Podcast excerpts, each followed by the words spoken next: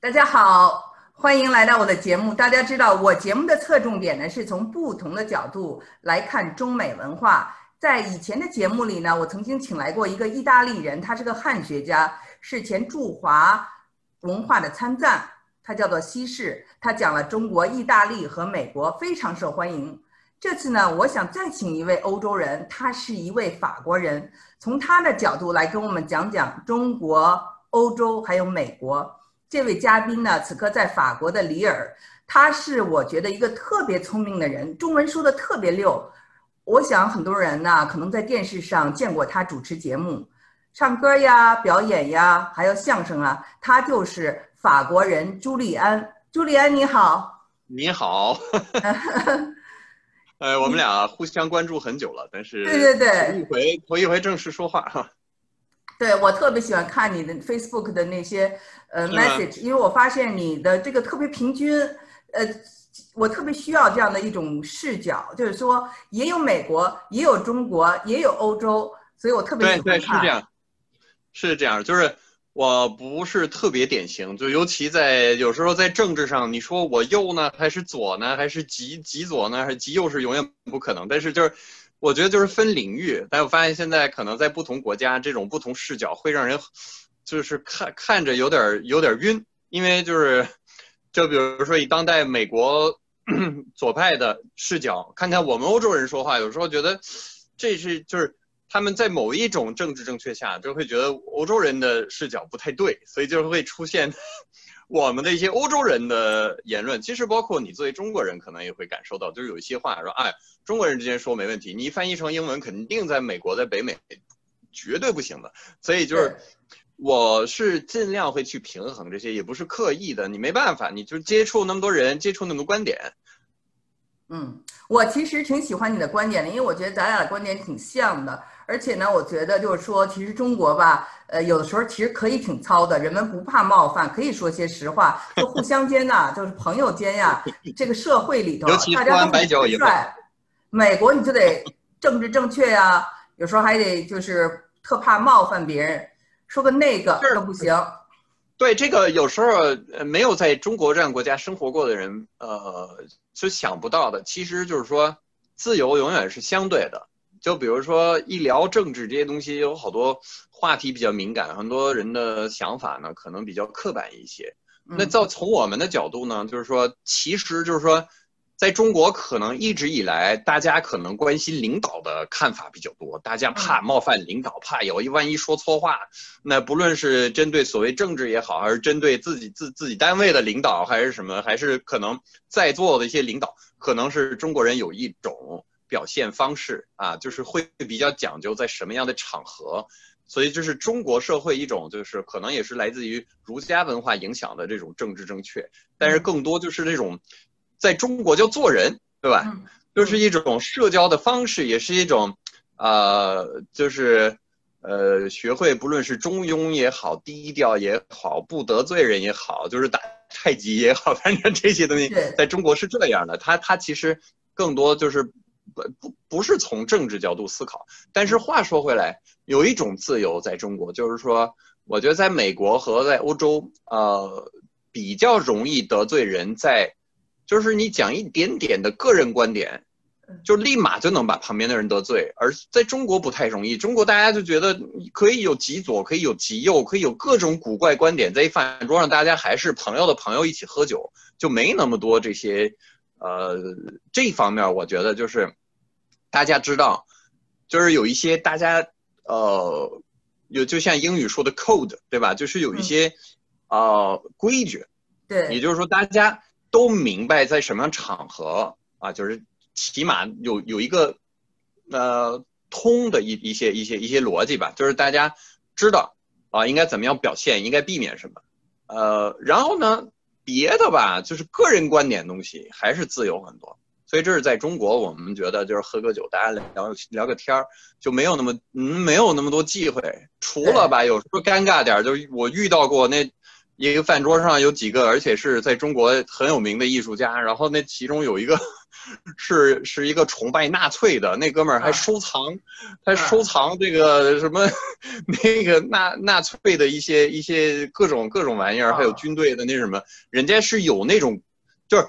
比较极端。我当时从欧洲过来没几年，我觉得哇，这是我遇到过比较极端的，但是。大部分情况下，可能其实，尤其在北京这样的地方，大家是以前一直说，在北京坐出租车聊的都是国际政治，对对对，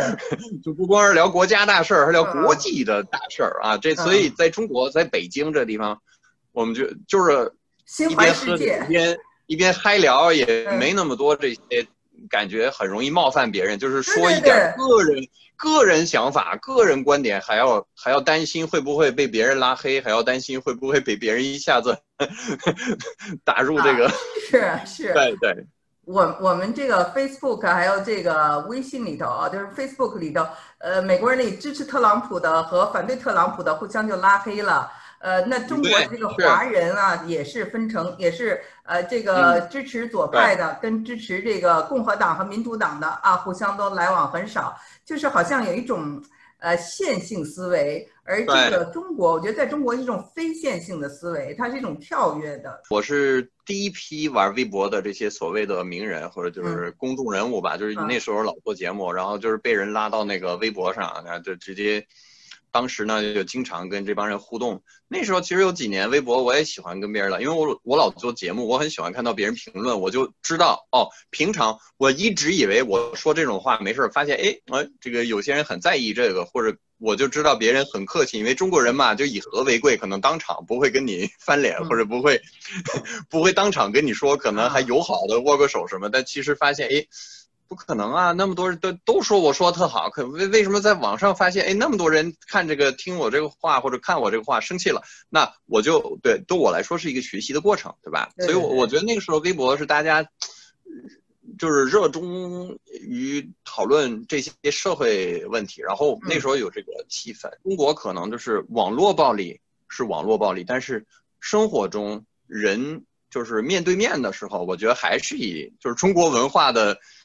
呃，就最自然的表现形式还是一种以和为贵，对吧？不会为个人观点就 就当当面当场翻脸。但是在现在讲的所谓民粹啊，很多人就是这种，然后就是两种极端嘛。有一种人说啊，我们这个中国要向就是国外好的地方学习，大家那时候有那个好奇心嘛。嗯。呃，但是后来也有有有一就是。有，反正必然有所谓的崇洋媚外的这批人，然后好像什么都是国内的不好，国外的好，那也是一种极端。然后另一极端说啊，你什么外国爹什么，就是这种说的话特别